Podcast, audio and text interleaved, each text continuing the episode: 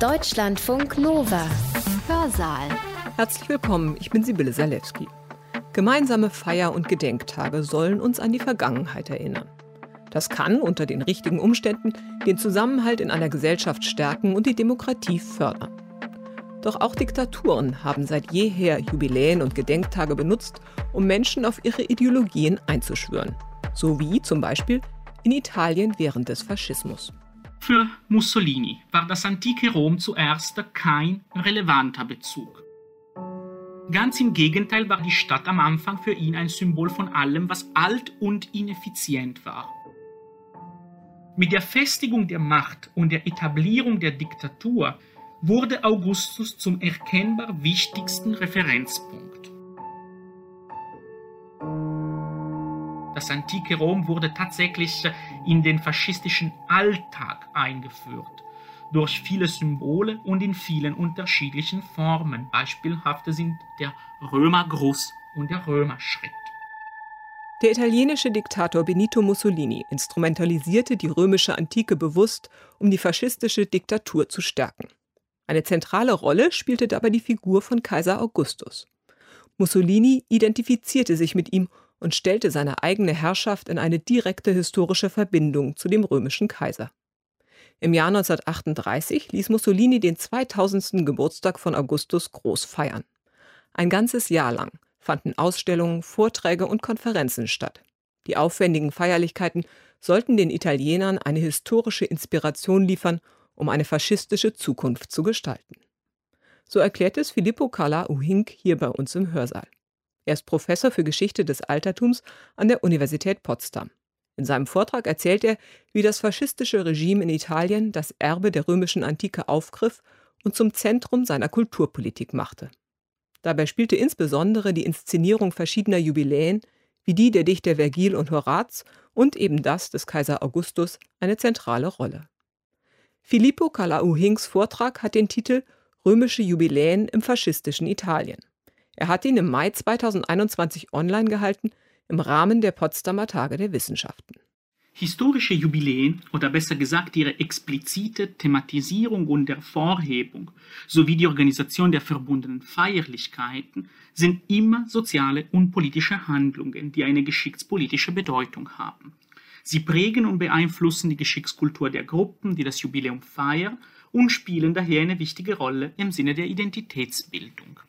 Wie schon Gillis 94 geschrieben hat, und ich lese hier meine deutsche Übersetzung des englischen Textes vor, Erinnerungskultur ist definitionsgemäß sozial und politisch, denn sie setzt die Koordination von individuellem und kollektivem Gedächtnis voraus. Die Ergebnisse können aus einem Verständnis zu stammen scheinen, während sie aber das Produkt von Prozessen heftigen Kampfes, Streites und teilweise Ausradierungen sind. Im Fall eines totalitären Staates wie Italien unter der faschistischen Diktatur zählten solche Jubiläen und die offiziellen Veranstaltungen, die sie begleiteten, zu den Formen von Soft Power, die zur Konstruktion des Konsens benutzt wurden, um eine neue nationale faschistische Identität zu fördern, was häufig als Prozess der Faschistisierung bezeichnet wird. Wie immer, wenn es um die Konstruktion nationaler Identitäten geht, spielten in der Tat historische oder besser geschichtskulturelle Elemente eine zentrale Rolle. Ziel dieses Beitrags ist zu schildern, wie eine spezifische Gruppe historischer Jubiläen, diejenigen, die sich auf das antike Rom bezogen, in den circa 20 Jahren der faschistischen Diktatur in Italien funktionalisiert wurden und für die Konstruktion einer spezifisch nationaler und faschistischer Geschichtskultur aktiviert wurden. Das antike Rom war dennoch keinesfalls der einzige Gegenstand der faschistischen Erinnerungspolitik. 1999 wurde zum Beispiel das Jubiläum der Gründung des Klosters von Monte Cassino gefeiert, 1932 das zehnte Jubiläum des Marschs auf Rom und daher der Machtübernahme Mussolinis. Dem Regime war tatsächlich völlig klar, welche Bedeutung solche Kommemorationen hatten und wie wichtig es daher war, sie zu organisieren. Im Jahr 1937 schrieb Giuseppe Bottai, Minister für nationale Bildung, einen Brief an alle Direktoren der Staatsbibliotheken Italiens, mit dem er sie aufforderte, Sonderausstellungen zu organisieren, jedes Mal, dass besondere Umstände wie etwa Jubiläen nationaler wie auch lokaler Relevanz dies erlaubte hätten. Dennoch spielte das antike Rom eine besondere Rolle in der italienischen nationalen Identität dieser Zeit. Diese besondere Rolle werde ich jetzt in einem ersten Schritt kurz schildern, um dann einen neuen Feiertag zu analysieren, den Geburtstag Rom am 21. April, der unter dem Faschismus eingeführt wurde, und schließlich drei Jubiläen in den Fokus zu nehmen, die zu Ehren von den antiken Römern Vergil, Horaz und Augustus zwischen 1930 und 1938 stattfanden. Anders als man denken könnte, spielte das römische Erbe keine besonders große Rolle in der Identität und in der Geschichtspolitik des Königreiches Italiens in den Jahren direkt nach der Gründung oder Vereinigung des Landes 1861.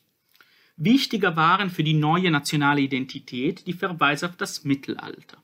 Die Antike spielt nur eine viel geringere Rolle und daher in Bezug auf die vielen Völker, die die Halbinsel vor der römischen Expansion bewohnten, wie die Etrusker, im Sinne einer Betonung der Vielfalt, die als Merkmal Italiens hervorgehoben wurde. In dieser ersten Phase wurden die Römer weniger thematisiert, auch denn man sah in ihnen eher die universalistischen Ansprüche zur Konstruktion eines Reiches, das weiter über ethnische und kulturelle Grenzen hinausging. In diesem Sinne wäre das Römische Reich für die Prinzipien des Nationalismus des 19. Jahrhunderts ein eher ungeeigneter Referenzpunkt gewesen. Nachdem 1870 Rom übernommen wurde und damit die Hauptstadt des Landes werden konnte, hatte man wohl begonnen, eine Kontinuität zwischen der Antike der römischen Kaiser und der Moderne des italienischen Königs zu konstruieren. Diese Kontinuität und diese Bezüge wurden symbolisch und architektonisch insbesondere im Sinne einer Reduzierung bzw. einer Verdrängung des Roms der Päpste aufgebaut. Solche Interpretationen und geschichtspolitischen Maßnahmen blieben aber zuerst auf der lokalen, städtischen Ebene und spielten eine geringe Rolle auf der Ebene der nationalen Identität. Dies änderte sich mit dem Beginn des 20. Jahrhunderts. Inspiriert von der deutschen nationalistischen Geschichtsschreibung nach 1870, die die römische Eroberung Italiens in der Antike als natürliches Ereignis und Vorform des Nationalstaates interpretierte, und von italienischen Gelehrten, die in Deutschland studiert hatten, insbesondere Ettore Pais, der ein Schüler Theodor Mommsens in Berlin gewesen war, übernahm Rom eine immer größere Rolle als Modell für die Nation Italien. Diese wurde immer sichtbarer auch aufgrund der kolonialen Unternehmen Italiens. Kolonialunternehmen, die am Ende des 19. Jahrhunderts zuerst in Eritrea und Somalien stattfanden, ab 1911 in Libyen. Diese kolonialen Unternehmen riefen irgendwie das antike imperiale Modell hervor. Nach dem Ersten Weltkrieg machte dann die Entwicklung der italienischen Siegesrhetorik die Verweise auf die antiken Eroberungen noch aktueller und relevanter. Auch für Mussolini war das antike Rom zuerst kein relevanter Bezug auch wenn er später sagen würde, dass er schon von der Kindheit her eine besondere Liebe für das antike Imperium und seine Hauptstadt hatte, auch durch Anekdoten, die von einigen Biografien übernommen wurden. Ganz im Gegenteil war aber die Stadt am Anfang für ihn ein Symbol von allem, was alt und ineffizient war. Vor dem Ersten Weltkrieg waren die Verweise auf das antike Rom in Mussolinis Schriften und Reden hauptsächlich auf den Untergang des römischen Reiches bezogen und auf die Lehren, die man daraus für die Moderne ziehen könnte. Der Erste Weltkrieg markierte Mussolinis Distanzierung aber von der Sozialistischen Partei Italiens, der er früher gehörte, und auch parallel zur Entwicklung der nationalistischen Geschichtskultur und der kolonialistischen Geschichtskultur dem Beginn der Bezüge auf das antike Rom.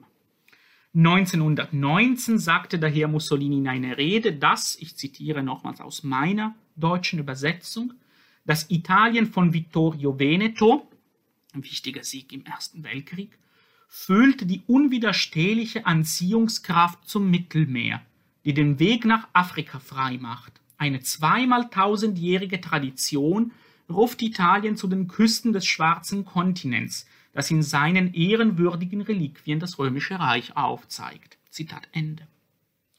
1921 war der Rom-Mythos im Aufbau. Auf dem Popolo d'Italia schrieb der faschistische Intellektuelle Gioacchino Volpe am 21. April, dass das antike Rom eine wichtige Inspiration und ein wichtiges Modell darstellte, zentral in der Gegenwart und für die Zukunft. Und 1922, sechs Monate vor dem Marsch auf Rom und vor seiner Machtsergreifung, feierte Mussolini den 21. April, wie wir sehen werden, das ist der Geburtstag Roms, mit diesen Worten, die ich nochmals ins Deutsche übersetzt habe. Wir träumen vom römischen Italien, das heißt vom weisen und starken, disziplinierten und imperialen Italien. Viel von dem, was das unsterbliche Geist von Rom war, ist im Faschismus auferstanden. Römisch ist der Rutenbündel, der Fascho. Ähm, römisch unsere Kampforganisation. Römisch unser Stolz und unser Mut. Ich bin ein römischer Bürger.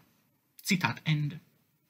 Auch die militärische Organisation des Faschismus bestand aus Individuen und Gruppen, die römische Namen trugen, wie Dekurionen, Zenturionen, Kohorten und so weiter. Die Geschichte des Namens der 1919 begründeten Bewegung Fasci di Combattimento, die 1921 zum Partito Nazionale Fascista, Nationale Faschistische Partei wurde, zeigt aber die Komplexität dieser Verweise. Fasci bedeutete in der Tat lediglich Verband und das Wort wurde ohne jegliche antike Konnotation von vielen anderen zeitgenössischen Organisationen benutzt. Der Name kommt daher von keiner antiken Inspiration. Es liegt eher andersherum. Aufgrund des Namens, der auch die italienische Bezeichnung der antiken Faskes, der roten Bündel mit Axt, die als Zeichen der staatlichen Autorität in der republikanischen Rom galten, wurden letztere als Symbol der politischen Formation adoptiert. Es handelte sich auch wohl um kein unbekanntes Symbol. Genau als Symbol republikanischer Autorität hatten die Liktorenbündel eine wichtige Rolle in der Französischen Revolution gespielt, sowie an mehreren Orten Europas im Rahmen der Revolutionen des Jahres 1848.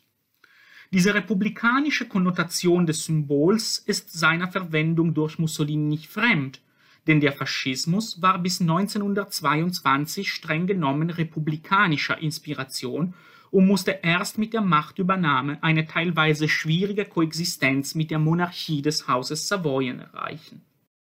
Ab diesem Moment war aber der Liktorenbündel das Symbol der Partei und des Regimes schlechthin.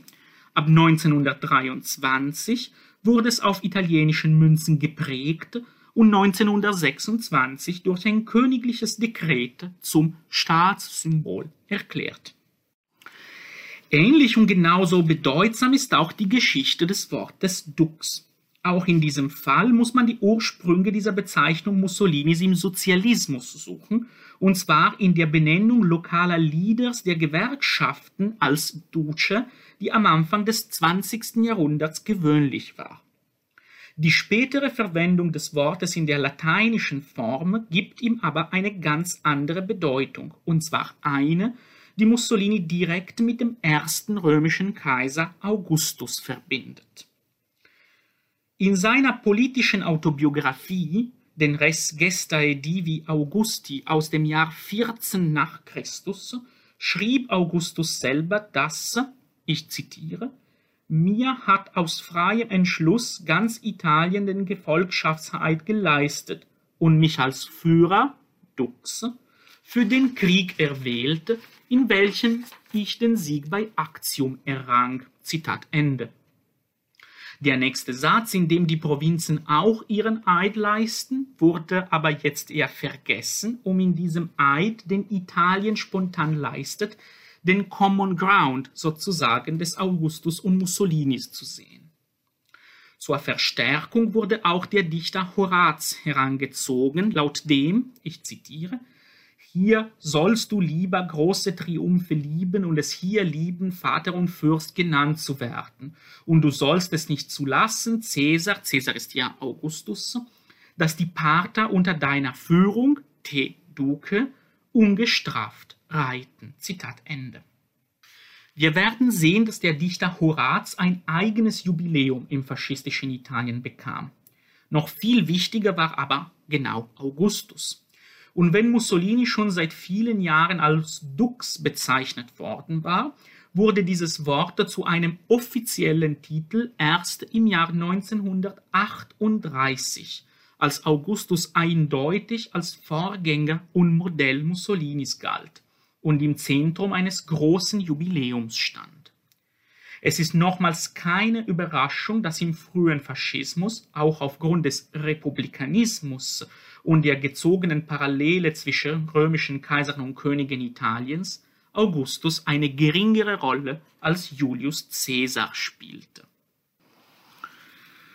Mussolini bezeichnete den Marsch auf Rom als sein Rubikon, während der Altertumswissenschaftler und überzeugter Faschist Emilio Bodrero Caesar als erstes schwarzes Hemd in der Geschichte der Nation definierte. Caesar wurde von Mussolini nie vergessen und blieb für ihn ständig ein Referenzpunkt, insbesondere aber privat. In der Öffentlichkeit wurde Caesar von Augustus überholt.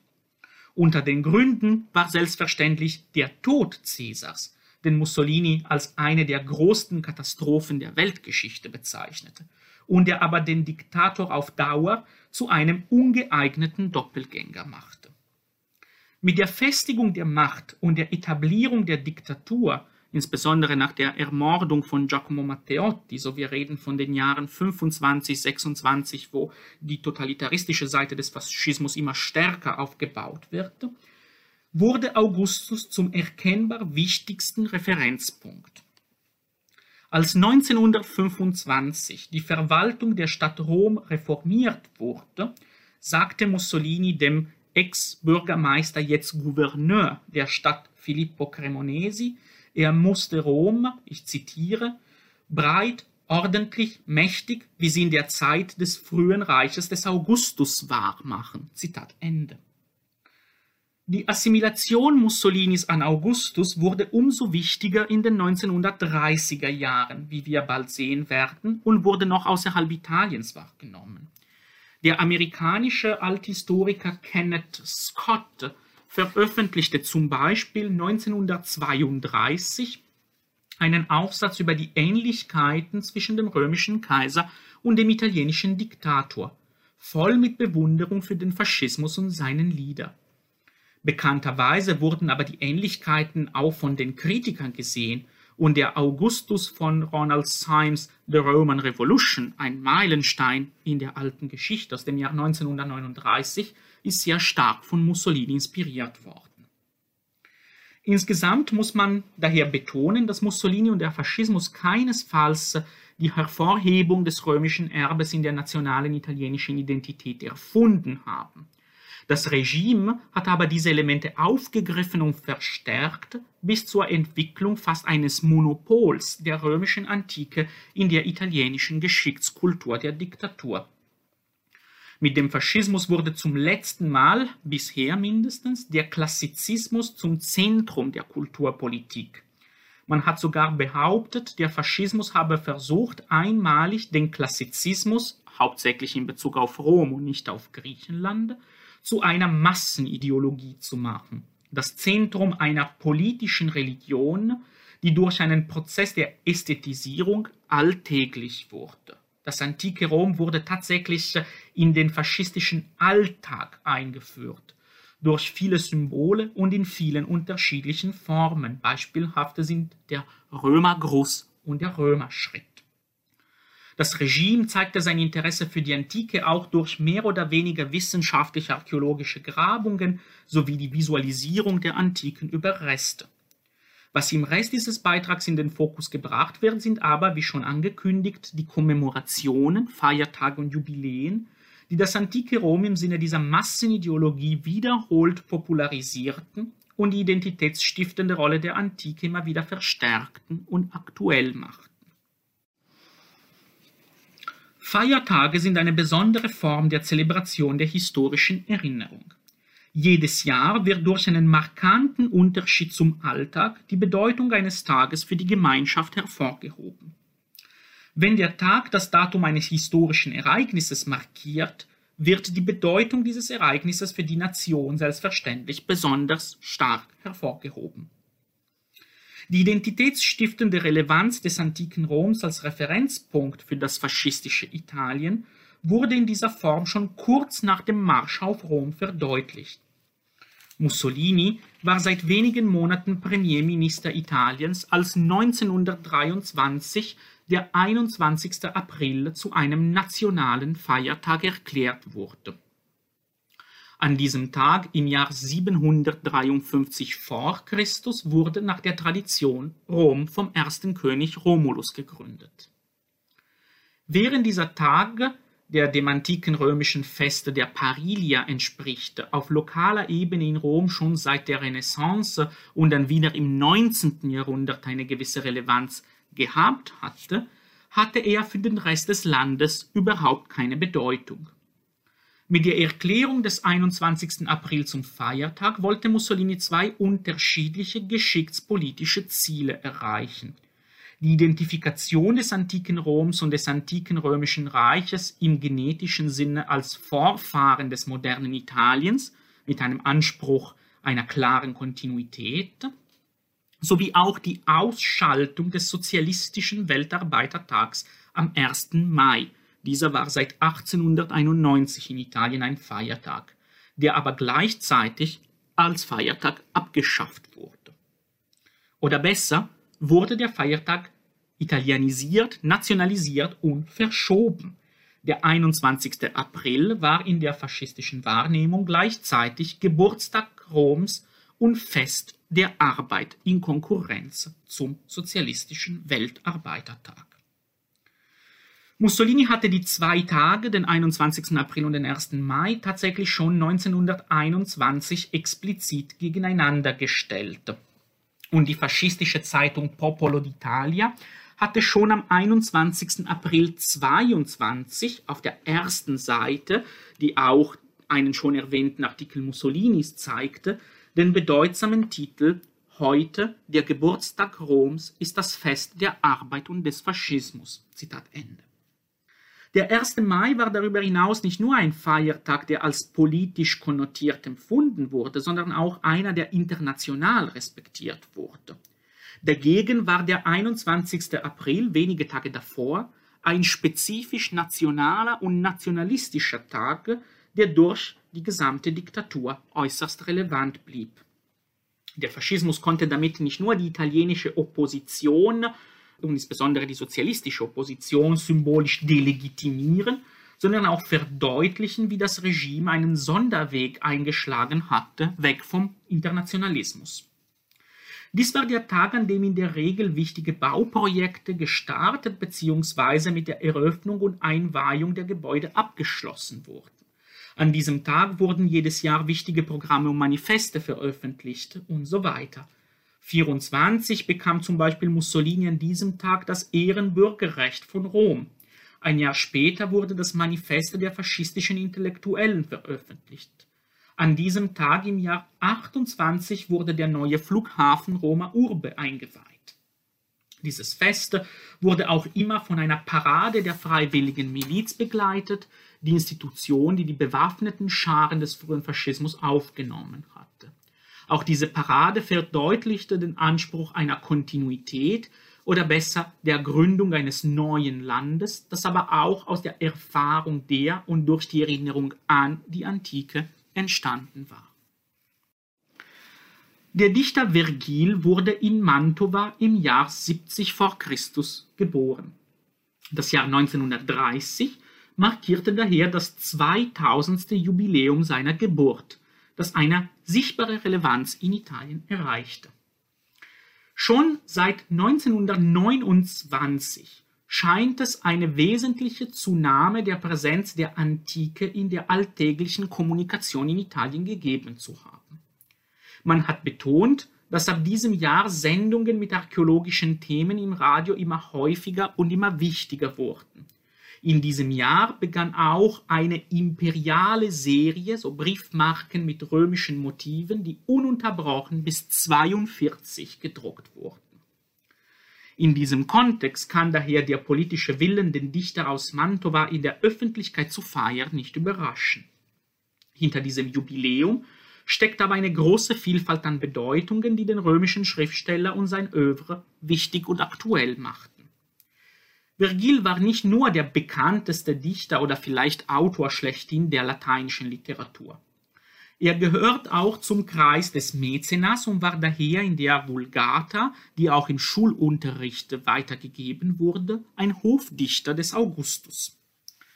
Sein Hauptwerk, die Aeneis, wurde als musterhaftes Beispiel der Kooperation eines Intellektuellen mit der politischen Autorität wahrgenommen, wie die Intellektuellen mit ihrem Werk den Konsens dem Regime gegenüber verstärken könnten. Mussolini war diesem Thema gegenüber besonders empfindlich und konsequent mit der oben genannten Transformation des Klassizismus in eine Massenideologie war er besonders interessiert, die Unterstützung der Altertumswissenschaftler zu haben, die durch Forschung, Vermittlung und Popularisierung den Bezug der Bevölkerung zum antiken Rom hätten stiften müssen. Das antike Rom durfte keinesfalls akademisch bleiben, und daher förderte man von der einen Seite Studien der Antike forderte man aber auf der anderen Seite die Teilnahme der Intellektuellen an der Ideologie, an der Politik, an der Rhetorik. Es ist korrekterweise betont worden, dass in keinem anderen modernen politischen Kontext die Altertumswissenschaftler im Zentrum des politischen Lebens waren wie im italienischen Faschismus, als sie nicht nur Ehren und Aufmerksamkeit, sondern auch politische Ämter bekamen. Neben der Aeneis hatte Vergil aber auch die Eklogen geschrieben und insbesondere die vierte, die schon im Mittelalter als Prophezeiung der Fleischwerdung Christi missverstanden wurde. Aus diesem Grund war Vergil unter anderem zum Anführer Dantes durch Hölle und Fegefeuer in der göttlichen Komödie gemacht worden, eine Rolle, die auch auf der Ebene der Populärkultur in Italien sehr bekannt war und ist. Aufgrund dieser Lektüre konnte Vergil auch als Symbol des Zusammenhangs zwischen dem Reich des Augustus und dem Christentum gelten. Das heißt, der Augustus-Theologie, die schon seit dem zweiten Jahrhundert nach Christus betonte, wie die Geburt Jesu in der Zeit des Augustus stattfand und wie daher Christentum und römisches Reich zusammengehören würden. Auch dieses Thema konnte im Jahr 1930 eine wichtige Aktualisierung erleben. Im Jahr 1929 hatten Mussolini und der Papst die Lateranverträge abgeschlossen. Das markierte die Versöhnung des Königreichs Italien mit dem Vatikan nach der Übernahme Roms im Jahr 1870.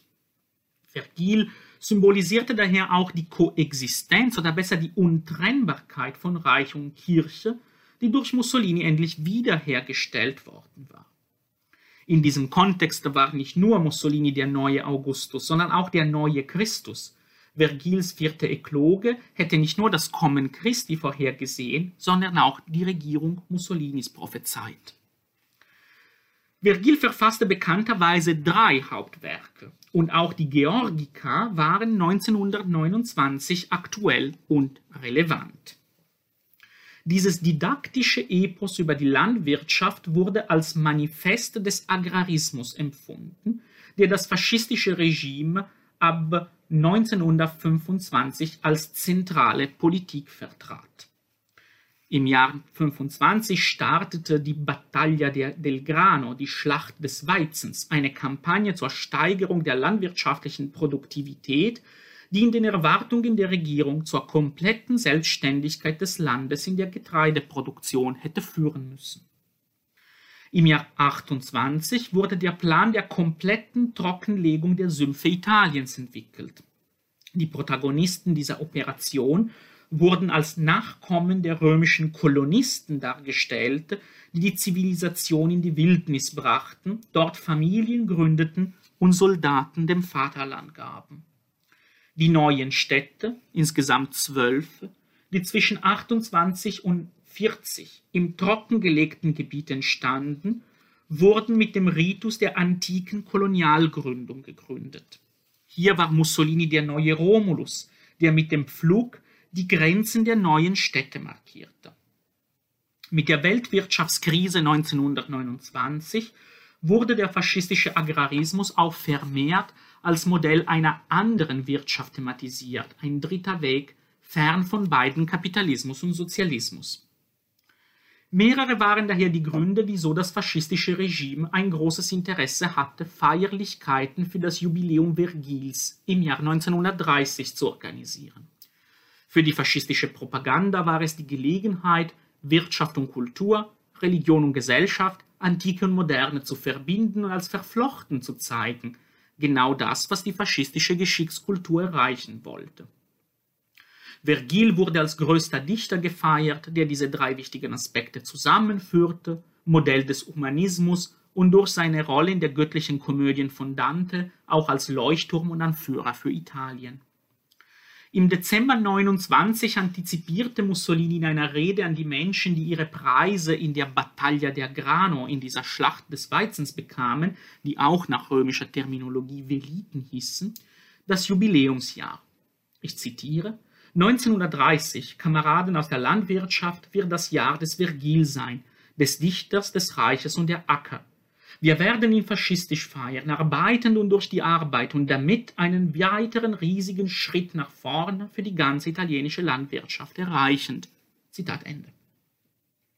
So ein Jubiläum müsste aber breitere Massen ansprechen, nicht nur die Leser von Vergil. In der Tat zeigt das Bimillenario Virgiliano die ersten Versuche, ein größeres Publikum zu erreichen. Diese Maßnahmen bleiben aber zuerst mäßig. Briefmarken mit Zitaten aufs Vergil wurden realisiert. In Mantova, Geburtsstadt des Dichters, wurde ein Park Vergil gewidmet. In Rom, und zwar in Quartiere Trieste, wo genau jetzt große Bautätigkeiten stattfanden, wurde 1930 der Parco Virgiliano von Mussolini eingeweiht, ein Stadtpark mit Kaffee, Spielen für Kinder und einer Bühne für Konzerte. Bis auf den Namen, der von diesem chronologischen Zusammenfall abhängt, gibt es aber hier nichts, das auf Vergil verweist oder an Vergil erinnert. Generell war das Bimillenario Virgiliano zwar erfolgreich, aber eher für die Intellektuellen. Die Aufmerksamkeit in der Bevölkerung hielt sich in Grenzen. Dies kann aber nicht als Misserfolg verstanden werden. Wie gesagt, war es in dieser Phase für Mussolini wichtig, die Intellektuellen auf seine Seite zu ziehen und von ihnen das Regime legitimieren lassen. Es ist in der Tat betont worden, dass Mussolini keine Gleichschaltung der akademischen Welt organisierte, sondern einen langsamen Prozess der Aufnahme förderte, die die Intellektuellen sozusagen zum freiwilligen Konsens mit der Regierung hätte idealerweise führen sollen. Zu diesen Zwecken war das Bimillenario sehr geeignet als Demonstration des Interesses der faschistischen Regierung für die Kultur und für ihre Pflege.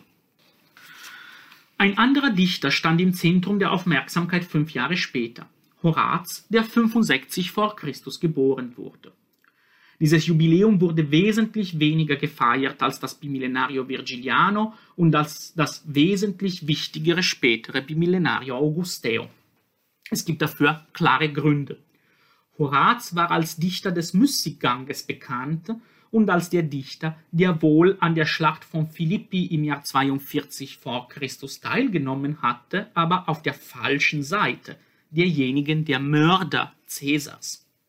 Darüber hinaus hat er sich in dieser Situation nicht gerade musterhaft aus der Perspektive der Soldatenethik benommen. Er war weggerannt und hatte sein Schild auf dem Schlachtfeld hinterlassen. Um ihn zu zelebrieren, musste man daher diese Seite beiseite lassen und eher seine Zugehörigkeit zum Kreis des Mäzenas und seine Rolle als politischen Dichters als Autor des Carmen Saeculare des Jahres 17 vor Christus hervorheben. 1929 hatte Mussolini in ihm auch einen Vorläufer des Christentums sehen wollen. Auch in diesem Fall war das Jubiläum hauptsächlich intellektueller Natur und auf die Intellektuellen gezielt. Publikationen, Vorträge und Tagungen bildeten den Kern des Festes. Nichtsdestoweniger wurden auch Initiativen für ein breiteres Publikum geplant. Zum Beispiel wurden auch in diesem Fall besondere Briefmarken realisiert, die durch Zitate aus seinen Werken an den römischen Dichter erinnerten. Das Nationalradio E-Jahre sandte am 3. Juni 1935 einen Vortrag des Altphilologen Umberto Mancuso über das Carmen Saeculare aus, das das Carmen als erste italienische Nationalhymne thematisierte. Ein Zitat aus dem Carmen wurde auch später im Jahr 37 auf dem kolonialen Triumphbogen der Filener in Libyen geschrieben, um Mussolini als Doppelgänger des Augustus zu zeigen.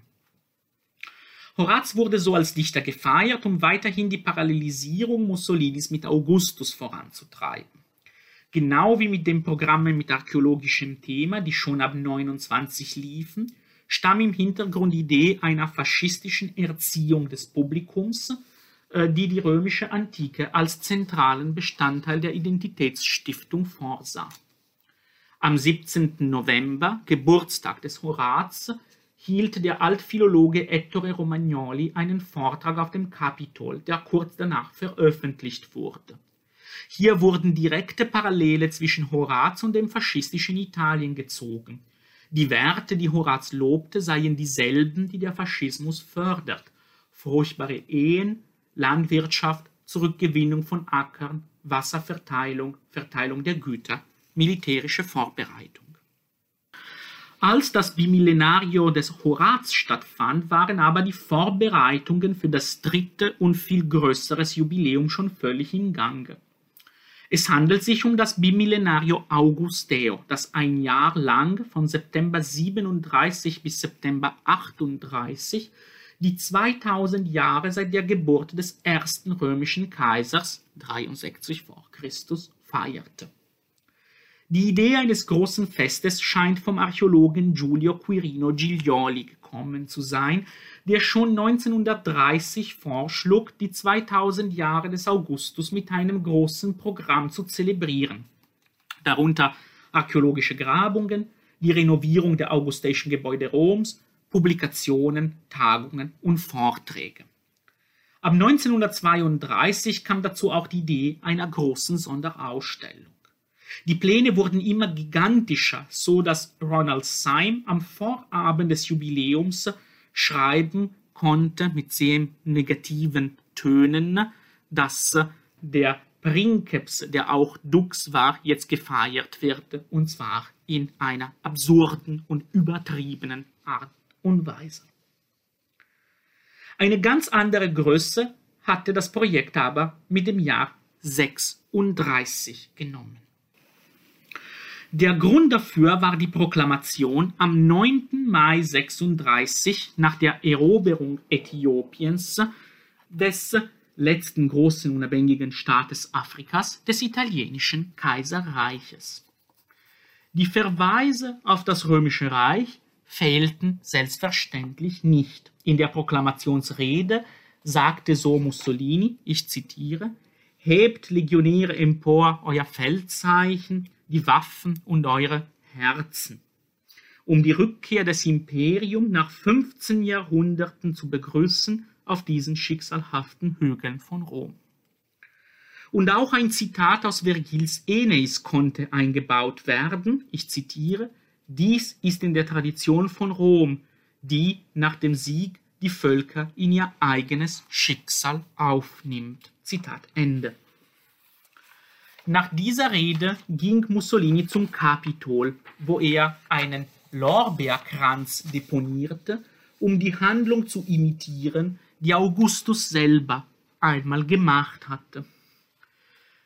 Ein Jahr später, am 16. Mai 37, konnte Mussolini sein eigenes Forum, das Foro Mussolini, heute Foro Italico, einweihen, seine aktualisierte Fassung der Kaiserforen. Der Vergleich oder besser die Identität in der faschistischen Rhetorik zwischen dem antiken römischen Reich des Augustus und dem modernen italienischen Imperium wurde umso wichtiger. Augustus wurde so zum Autor einer Revolution der Transformation der Republik ins Kaiserreich, die der faschistischen Revolution entsprach. Letztere verstand sich auch als ewige Revolution und daher als Revolution, die letztendlich zur Stabilisierung führt. Und das Kaiserreich des Augustus konnte ein Muster dafür anbieten. Augustus wurde als der Politiker vorgestellt, der durch seine Revolution die langen Bürgerkriege, die das letzte Jahrhundert der römischen Republik geprägt hatten, zu einem Ende bringen konnte auch wenn es vor dem Marsch auf Rom keine Bürgerkriege gegeben hatte, konnte aber das Regime die Straßenkämpfe und die politische Gewalt der Jahre 1919 bis 1922 so thematisieren. Die letzten Regierungen des liberalen Italiens wurden so als Chaos thematisiert, dem Mussolini, neuer Augustus, ein Ende gesetzt hatte. Auch die Kriege, die Augustus in Spanien geführt hatte, wurden mit der italienischen Intervention auf der Seite der Junta im spanischen Bürgerkrieg verglichen. Am wichtigsten blieb aber das imperiale Thema. Der italienische Imperialismus wurde in diesem Sinne in einer besonderen Art und Weise konnotiert, als zivilisatorisch und von den kapitalistischen oder besser in der Sprache der Zeit plutokratischen Imperien der Briten und den Franzosen getrennt. Vier Gründe hätten laut den Faschisten das italienische Kolonialreich römisch und augustäisch gemacht. Die Verteidigung der Grenzen, die interne Stabilität, die Ansiedlung von Italienern in den Kolonien, die Rollen der Kleinindustrie gegen den kapitalistischen Ausbeutungskapitalismus der Briten und der Franzosen. Im antikapitalistischen Sinne hoben die Faschisten auch die Rolle der römischen Zünfte die Kollegia gerne hervor, die als Muster und Vorfahren des faschistischen Korporativismus angesehen wurden. Massimo d'Azeglios berühmten Sprach zitierend, man hat Italien gemacht, nun muss man die Italiener machen. D'Azeglio sagte dies kurz nach der Gründung des äh, neuen Staates wollte Mussolini nach der Proklamation des Imperium die Italiener zu Imperialisten erziehen. Die Feierlichkeiten für das augustäische Jubiläum fielen daher aus dieser Perspektive in eine sehr günstige Zeit, um diese geschichtliche Rechtfertigung bzw. diese identitätsstiftende faschistische Interpretation des Römischen Reiches zu popularisieren. Das Jubiläum, das am Geburtstag des Augustus, dem 23. September 37 offiziell startete, bestand aus mehreren Komponenten. Die drei wichtigsten sind eine große Ausstellung, wichtige Bauprojekte um die augustäischen Denkmäler Roms sowie Vorträge und Tagungen. Und insbesondere eine internationale Tagung, die am 23. und 27. September 38 das Jubiläumsjahr abschloss. Parallel liefen selbstverständlich viele weitere Initiativen wie Publikationen, Einrichtung von Denkmälern, Vorträge, Radioprogramme, Filme, Werbung günstige Bahntickets, um ein größeres Publikum nach Rom zu bringen, organisierte und pflichtige Besuche der Stadt und der Ausstellung für Schulen, unterschiedliche Gruppen und für die Armee. Die Vorträge wurden mit Sorge durch ganz Italien und vor sehr unterschiedlichen Zielgruppen gehalten. Ein Beispiel ist der Vortrag Bimillenario di Augusto, die Emilio Santoro an mehreren Orten hielt, wie zum Beispiel vor Gruppen Fabrikarbeiter nach der Schicht und 1939 publizierte. Der Anfang ist ganz klar, ich zitiere wieder meine deutsche Übersetzung.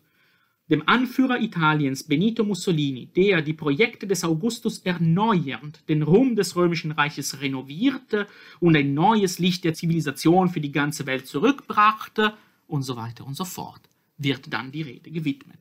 Zitat Ende. De Francisci, Romanist und Rektor der Hauptuniversität in Rom, sagte auch in diesem Kontext, dass in Mussolini Augustus auferstanden war. Eine große Rolle spielten im Alltag Sonderausgaben von Briefmarken, die realisiert wurden, eine davon gesondert für den Luftpostverkehr und daher für eine internationale Sichtbarkeit der benutzten Ikonographien. Diese Briefmarken, die Zitate aus den Res Gestae Divi Augusti tragen, zeigen ganz genau, welche die relevantesten Aspekte des Jubiläums waren. Ein Beispiel kann dies verdeutlichen. Auf dieser Briefmarke ist zwischen zwei Palmen das sogenannte Meroe-Porträt des Augustus, begleitet von einem Zitat aus den Res Gestae, in dem Augustus sagte, dass römische Armeen nach seinem Befehl nach Äthiopien marschierten. Die Erwähnung Äthiopiens konstruierte selbstverständlich die Parallelisierung mit Mussolini. Augustus eroberte aber in Äthiopien nichts. Diejenigen, die dies wussten, konnten aber dann zum Schluss kommen, dass Mussolini Augustus sogar übertroffen hatte, beziehungsweise hatte er die Pläne des ersten römischen Kaisers noch weitergeführt. Im Hintergrund sind noch die Pyramiden. Wenn die Eroberung Ägyptens für Augustus zentral war, spielte Ägypten eigentlich im italienischen Kolonialreich überhaupt keine Rolle.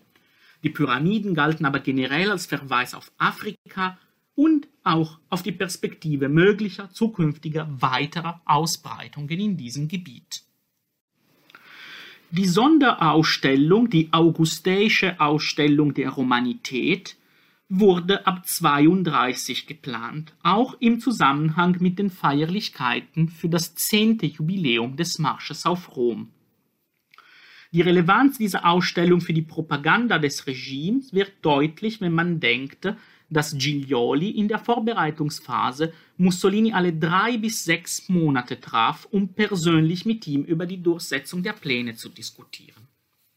Als Ort der Ausstellung wurde der Palazzo delle Esposizioni in Via Nazionale ausgewählt, ein Gebäude, das in den 1880er Jahren im römischen Stil gebaut worden war und schon damals die Erneuerung des antiken Roms in der neuen modernen Hauptstadt symbolisierte. In diesem Gebäude war 32 im Rahmen des Jubiläums des Marsches auf Rom eine Ausstellung der faschistischen Revolution eröffnet worden, die bis 34 hier zu besuchen war. Diese Ausstellung wurde dann neu organisiert und genau am 23. September 37 demselben Tag, an dem in ihren vorherigen Räumlichkeiten die Augusteische Ausstellung eröffnet wurde, in der Galleria Nazionale di Arte Moderna wieder der Öffentlichkeit zugänglich gemacht. Damit wurde die beanspruchte Kontinuität zwischen dem antiken Rom und dem faschistischen Staat nochmals auf symbolischer Ebene verdeutlicht. Auch die Augustäische Ausstellung hätte nach der vorläufigen Schließung am 6. November 38 in neue Räumlichkeiten gebracht werden müssen und dort mit den Materialien des 27 eröffneten Museo dell'Impero Romano kombiniert werden. Und das wäre dann passiert im Rahmen der Feierlichkeiten für die 20 Jahre nach dem Marsch auf Rom und in Verbindung mit der Weltausstellung, die im Jahr 42 in Rom hätte stattfinden müssen. Der Zweite Weltkrieg verhinderte selbstverständlich die Weltausstellung sowie die Neueröffnung der Augustäischen Ausstellung. Die Mustra Augustea breitete sich über drei Geschüsse aus und bestand fast ausschließlich aus Kopien und Rekonstruktionen. Diese Entscheidung wurde auch explizit von den Organisatoren begründet. Kopien und Rekonstruktionen würden eine bessere, lebendigere Idee des Lebens in der Antike anbieten. Man könnte sie auch besser in Ausstellungen integrieren, indem man sie auch ändern bzw. verbinden könnte und sie würden das breite Publikum weniger abschrecken. Die Ausstellung war tatsächlich explizit allen Gruppen und sozialen Schichten gerichtet und nicht nur ausgebildeten Besuchern. Die Kopien blieben auch nach dem Ende der Ausstellung im Besitz des italienischen Staates und mussten nicht zurückgegeben werden gegen die Originale, was eine große Bedeutung in der Perspektive der Neueröffnung als Museum hat. Letztendlich wurde die Ausstellung aber nicht besonders erfolgreich. Über 700.000 Eintrittskarten wurden verkauft und die Besucher waren insgesamt über eine Million. Aber unter den Prämissen und in Anbetracht ihrer Bedeutung für das Regime war dies sehr wenig. Die meisten Besuche fanden in den ersten Wochen und Monaten statt und in überwiegender Mehrheit mit reduzierten Tickets. Unter den Besuchern war bekannterweise auch Adolf Hitler, der im Rahmen seines Rombesuchs im Mai 38 die Mostra unter Begleitung von Mussolini sah, vor den Kameras der Journalisten. Hitler wünschte sich auch die Ausstellung ein zweites Mal zu sehen. Dieser Besuch und seine Inszenierung für die internationale Presse bestätigt noch einmal die Relevanz des Jubiläums und der Ausstellung in der Selbstdarstellung des faschistischen Regimes. Die Organisation der Seele war thematisch eher als chronologisch und hatte das Ziel, die unterschiedlichsten Aspekte des römischen Lebens zu zeigen. Den Kern bildete aber der gigantische Augustussaal, der dem ersten Kaiser gewidmet wurde und auch die Augustus-Theologie explizit vertrat, durch, hier rechts, eine leuchtende Glasstele mit Stellen aus dem Lukasevangelium, die in Form eines Kreuzes geschrieben die Geburt Christi unter Augustus thematisieren. Der Besuch endete und kulminierte dann nicht überraschend im letzten Saal, der als Thema die Unsterblichkeit Roms hatte, die Wiedergeburt des Reiches im faschistischen Italien. An den Wänden waren überall Zitate aus antiken Quellen und aus Reden Mussolinis nebeneinander gestellt. Im Eingangsbereich fasste ein Satz Mussolinis in deutlichster Form den Sinn der Ausstellung zusammen. Ich zitiere: Italiener macht so, dass die Errungenschaften der Vergangenheit von den Errungenschaften der Zukunft überholt werden. Die zwei wichtigsten augusteischen Monumente der Stadt Rom mussten auch für das Jubiläum des ersten Kaisers valorisiert und restauriert werden. Die Arapakis ist ein Monumentalaltar, der 13 vor Christus Augustus vom Senat versprochen wurde, als er aus Gallien zurückkam. Gewidmet wurde er 9 vor Christus. Augustus berichtet darüber auch in den Resgestae. Vergessen im Mittelalter, die Ara wurde im 16. Jahrhundert in Stücken wiederentdeckt. Die Fragmente wurden auch in unterschiedliche Sammlungen zerstreut. Erst 1901 bis 1905 begann eine systematische Grabung des Areals, wo der Altar war, und ab 1918 begann eine teilweise heftige Debatte über eine mögliche Zusammenführung aller Fragmente und Rekonstruktion des Altars, zuerst mit der Idee, daraus ein Siegesdenkmal des Ersten Weltkrieges zu machen. Für den Faschismus war die Ara aus zwei Gründen besonders wichtig. Der Anlass, ein Sieg in Gallien und daher in aktualisierter Fassung über Frankreich, sowie die Darstellung der gesamten kaiserlichen Familie mit Kindern, die die Familienpolitik des Augustus symbolisierte und auch für die faschistische Familienpolitik gut funktionierte. Giglioli schlug so vor, diese Frage rechtzeitig für das Jubiläum 37 endgültig zu lösen. So wurde der Plan realisiert, die Ara innerhalb eines modernen Gebäudes am Ufer des Tibers zu rekonstruieren. Das ist nicht, wo die Ara ursprünglich verortet war. Der Ort wurde ausgewählt, denn die Ara konnte so neben dem Mausoleum, das Augustus für sich und seine Familie bauen ließ, stehen. Man hätte so in einem kleinen archäologischen Garten beide augusteischen Monumente den Besucher zeigen können. Laut einem weiteren Plan, der schon seit 28 existierte, aber nie realisiert wurde, wäre dann dieser Platz mit einer Straße in direkter Verbindung mit dem Pantheon gesetzt worden. Die Zeit war aber schon fast um. Das Komitee für die Arapakis wurde erst 34 eingesetzt und die Entscheidung über die Lokalisierung am Fluss wurde erst 37 endgültig getroffen. Mussolini kündigte sogar die Entscheidung der Realisierung dieses archäologischen Parks am 23. September 37 an, am Tag der Eröffnung der Augustischen Ausstellung. Die Ara musste daher in einem Jahr fertig werden, um noch im Jubiläumsjahr eingeweiht werden zu können. Reliefs aus der Ara wurden auch auf den Jubiläumsbriefmarken gedruckt. Das Museum der Arapakis wurde tatsächlich am 23. September 38 eröffnet, dem letzten Tag des Jubiläumsjahres. Vom Mausoleum blieb sehr wenig. Der Ring um das Gebäude war in den letzten Jahrhunderten als Arena für Stierkämpfe und als Theater benutzt worden. Mussolini selbst organisierte hier in den frühen Jahren der Bewegung die Versammlungen seiner schwarzen Hemde. Auch in diesem Fall existierte schon seit 1909 eine Diskussion über die Renovierung des wichtigen Denkmals, und diese wurde 1930 mit der Planung des Jubiläums zusammengeführt. Es ging hauptsächlich darum, das Mausoleum zu isolieren, das heißt die spätere Bausubstanz, die sich ans antike Gebäude anlehnte, zu zerstören und das Monument frei von jedem Kontakt mit anderen Strukturen zu zeigen.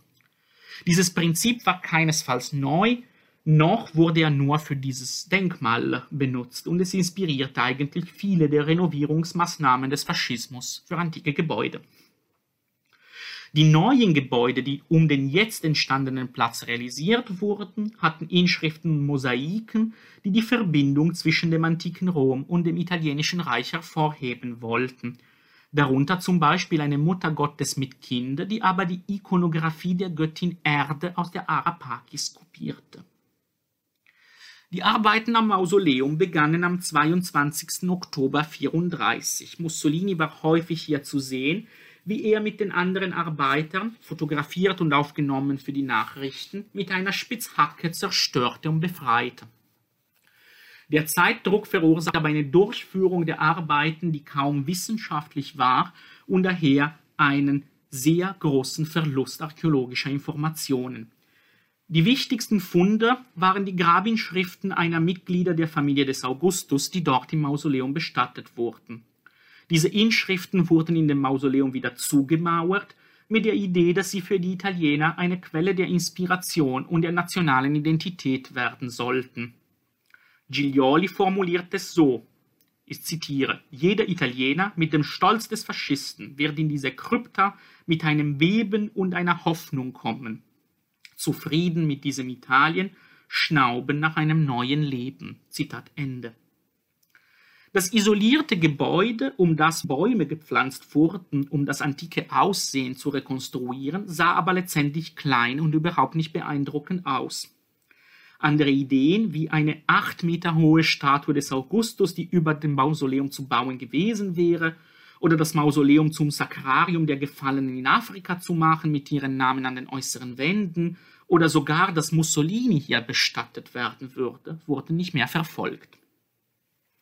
Am letzten Tag des Jubiläumsjahres besuchte Mussolini noch einmal die Mostra Augustea. Danach ging er zur Arapakis, wo er das neue Museum inaugurierte. Dort wurde er von einer Delegation getroffen. 300 Teilnehmer und Teilnehmerinnen der großen internationalen Tagung, die an demselben Tag begann. Hier hielt die ehemalige stellvertretende Direktorin der British School at Rome Eugenie Strong eine Begrüßung und Danksagung im Namen aller ausländischen Teilnehmer an der Tagung Mussolini gegenüber. Die drei wichtigsten Maßnahmen des Jubiläums, Ausstellung, Renovierungsarbeiten und Tagung, wurden performativ zusammengebracht. Diese Inszenierung vor der Arapakis des Treffens Mussolinis mit den ausländischen Intellektuellen zeigt schon, dass der Convegno Augusteo die Tagung, die organisiert wurde, keine traditionelle akademische Tagung war. Vielmehr handelt es sich um ein großes Kulturevent mit vielen Teilen, die auch für das große Publikum wahrzunehmen waren, auch über die Presse und die Kinonachrichten. Auch diese internationale Tagung, die als letzte geplant wurde, eigentlich nur ab 37, hatte daher eine politische und propagandistische Bedeutung das faschistische Ideal der Kooperation der Intellektuellen mit dem Regime, auch zu Zwecken der Popularisierung und der Erziehung der Massen, musste in dieser Tagung exemplarisch verwirklicht werden. Wichtiges Ziel der Tagung war es auch, dass eine große Teilnahme ausländischer Wissenschaftlerinnen die Zustimmung der Intellektuellen aus der gesamten Welt mit dem faschistischen Regime demonstrieren würde. Man wollte daher am Anfang eine echte Welttagung organisieren mit Gästen aus allen Kontinenten. Man musste sich aber letztendlich mit 14 europäischen Staaten plus Ägypten und USA begnügen. Die Einladungen wurden sehr sorgfältig geschickt an Altertumswissenschaftlerinnen, die dem Faschismus gegenüber Sympathie zeigten, beziehungsweise deren internationalen Ruhm so groß war, dass ihre Teilnahme ein wichtiges soziales Kapital dargestellt hätte. Aus diesem Grund war es auch zentral, Situationen zu planen und durchzuführen, in denen die internationalen Gäste inszeniert wurden. An der Schnittstelle zwischen Nationalismus und Imperialismus mussten die ausländischen TeilnehmerInnen mehr oder weniger bewusst zeigen, dass die ganze intellektuelle Welt die gebürtigen Ehren dem ersten römischen Kaiser und seinem Doppelgänger, dem italienischen Diktator, brachte. Sie mussten auch zeigen, wie wichtig das römische Erbe auch in ihren Ländern war, um damit den römischen und italienischen Imperialismus in seinen positiven Konsequenzen hervorzuheben. Alle TeilnehmerInnen bekamen auch eine Medaille und einen Umschlag, die Busta dello Studioso. In diesem Umschlag waren unterschiedliche Programme und Broschüren, die die faschistische Propaganda und Geschichtspolitik explizit ausformulierten und damit die internationalen Gäste auch indoktrinieren wollten. Die Tagung wurde am 27. September 38 mit einer Rede des Ministers für nationale Bildung Giuseppe Bottai abgeschlossen – die nochmals die zentralen Aspekte der faschistischen Verwendung des antiken Roms verdeutlicht. Bottai formulierte einen gewagten Vergleich zwischen Archäologen und Soldaten. Die jungen Italiener graben nach den antiken Gebäuden und sind gleichzeitig bereit, die Waffen zu holen, um das Reich neu zu erobern und zu verteidigen. Und damit entsteht auch keine Arbeitslosigkeit. Die Eroberung des Reiches und die Wiederentdeckung der Antike gehören für Bottai zusammen. Und die koloniale Erfahrung des italienischen Reiches impliziert auch automatisch die Konstruktion einer Kontinuität mit dem römischen Imperium. Ich komme zum Schluss. Wie Emilio Gentile gezeigt hat, ist all dies wohl keinesfalls Produkt eines Hasses der Moderne. Ganz im Gegenteil bildet der faschistische Mythos von Rom eine politische Legende, die zukunfts- und nicht vergangenheitsorientiert war. Aus diesem Grund sind diese Jubiläen so wichtig. Ihre Funktion war es, in der Meinung der Organisatoren, den Italienern eine historische Inspiration zu liefern, um sie zu motivieren, die faschistische Revolution durchzuführen und eine faschistische Zukunft zu gestalten. Dies wird in den Dokumenten und in den Diskussionen, die die Organisation dieser Veranstaltungen begleiten, sehr explizit formuliert. Es war wieder Bottai, der explizit schrieb, dass der Unterricht über das antike Rom in den Schulen keine Rückkehr zur Romanität darstellen musste, denn, ich zitiere, Romanität kann nicht gelehrt werden. Romanität wird interpretiert, fortgesetzt, entwickelt, wie eine Idee, sogar wie ein Ding, das ein zentraler Bestandteil der jungen Menschen ist. Romanität sei die Seele der Schule. Aufgrund der Rolle des Augustus in der faschistischen Propaganda wäre das Jubiläum des ersten Kaisers höchstwahrscheinlich sehr lang der Höhepunkt solcher Initiativen geblieben, auch wenn der Weltkrieg die weiteren Pläne der Diktatur nicht zunichte gemacht hätte. Für das Jahr 42 waren aber schon weitere Veranstaltungen vorgesehen. Die schon erwähnte Eröffnung des neuen Museums und die Weltausstellung wären von einem weiteren Jubiläum begleitet worden, die 2000 Jahre seit der Geburt des römischen Historikers Titus Livius. Auch für Livius waren eine Tagung und Veranstaltungen für eine breitere Öffentlichkeit geplant. 1940 erklärte aber Mussolini den Krieg gegen Frankreich und Italien trat in den Zweiten Weltkrieg. Die Weltausstellung fand selbstverständlich nicht statt. Das Bimillenario des Livius, für das Briefmarken realisiert wurden, bestand nur aus sehr wenigen Initiativen. Nur das Museum wurde dann aber am 21. April 1955 in der neu gegründeten Republik Italien als Museo della Civiltà Romana tatsächlich eröffnet und konnte noch bis 2014 besucht werden. Ob und wann das Museum wieder eröffnen wird, ist derzeit unbekannt. Nach dem Krieg in der neu gegründeten Republik spielte das antike Rom weiterhin eine identitätsstiftende Rolle. Aufgrund der Belastungen des Faschismus aber wieder eher auf lokaler Ebene, im Sinne der Konstruktion der städtischen Identität der Hauptstadt und wesentlich weniger in Bezug auf eine nationale Identität. Wie stark der Schatten der politischen Inanspruchnahme durch den Faschismus noch ist, merkt man an dem anderen Augustus-Jubiläum, das 2014 stattfand, als die 2000 Jahre seit dem Tod des ersten römischen Kaisers wieder eine Angelegenheit anboten für unterschiedliche Initiativen. Diese blieben aber wesentlich kleiner und die Resonanz wurde auch deutlich kleiner gehalten. Eine Tagung fand statt, aber eine traditionell wissenschaftliche. Eine Ausstellung über Augustus wurde wieder organisiert, aber im Amtssitz des Präsidenten der Republik oder besser in den Marstallhöfen, die direkt gegenüberstehen. Briefmarken wurden wieder gedruckt. Diese spielten aber in der Gesellschaft des Jahres 2014 eine ganz andere Rolle als in den 30er Jahren. Es gab wohl auch schon E-Mails und Smartphones. Hauptsächlich wurden die vereinzelten Initiativen nicht in ein Gesamtprogramm eingegliedert. Auch das Mausoleum, das dringend Renovierungsarbeiten brauchte, wofür Pläne schon 2010 entstanden waren, bekam sie nicht und wurde erst vor wenigen Wochen in diesem Jahr 2021 wieder eröffnet für das Publikum. Der Augustus Mussolinis macht immer noch jede Auseinandersetzung mit dieser historischen Figur in der italienischen Public History äußerst schwierig. Ich bedanke mich sehr für Ihre Aufmerksamkeit und freue mich, falls Sie Fragen und Diskussionsanregungen haben, wenn Sie diese mir per E-Mail schicken würden. Ich wünsche Ihnen noch einen schönen Tag. Das war der Historiker Filippo Kalauhink über die Instrumentalisierung antiker römischer Jubiläen im faschistischen Italien. Er hat seinen Vortrag im Mai 2021 online gehalten im Rahmen der Potsdamer Tage der Wissenschaften. Deutschlandfunk Nova Hörsaal. Samstag und Sonntag um 18 Uhr. Mehr auf deutschlandfunknova.de.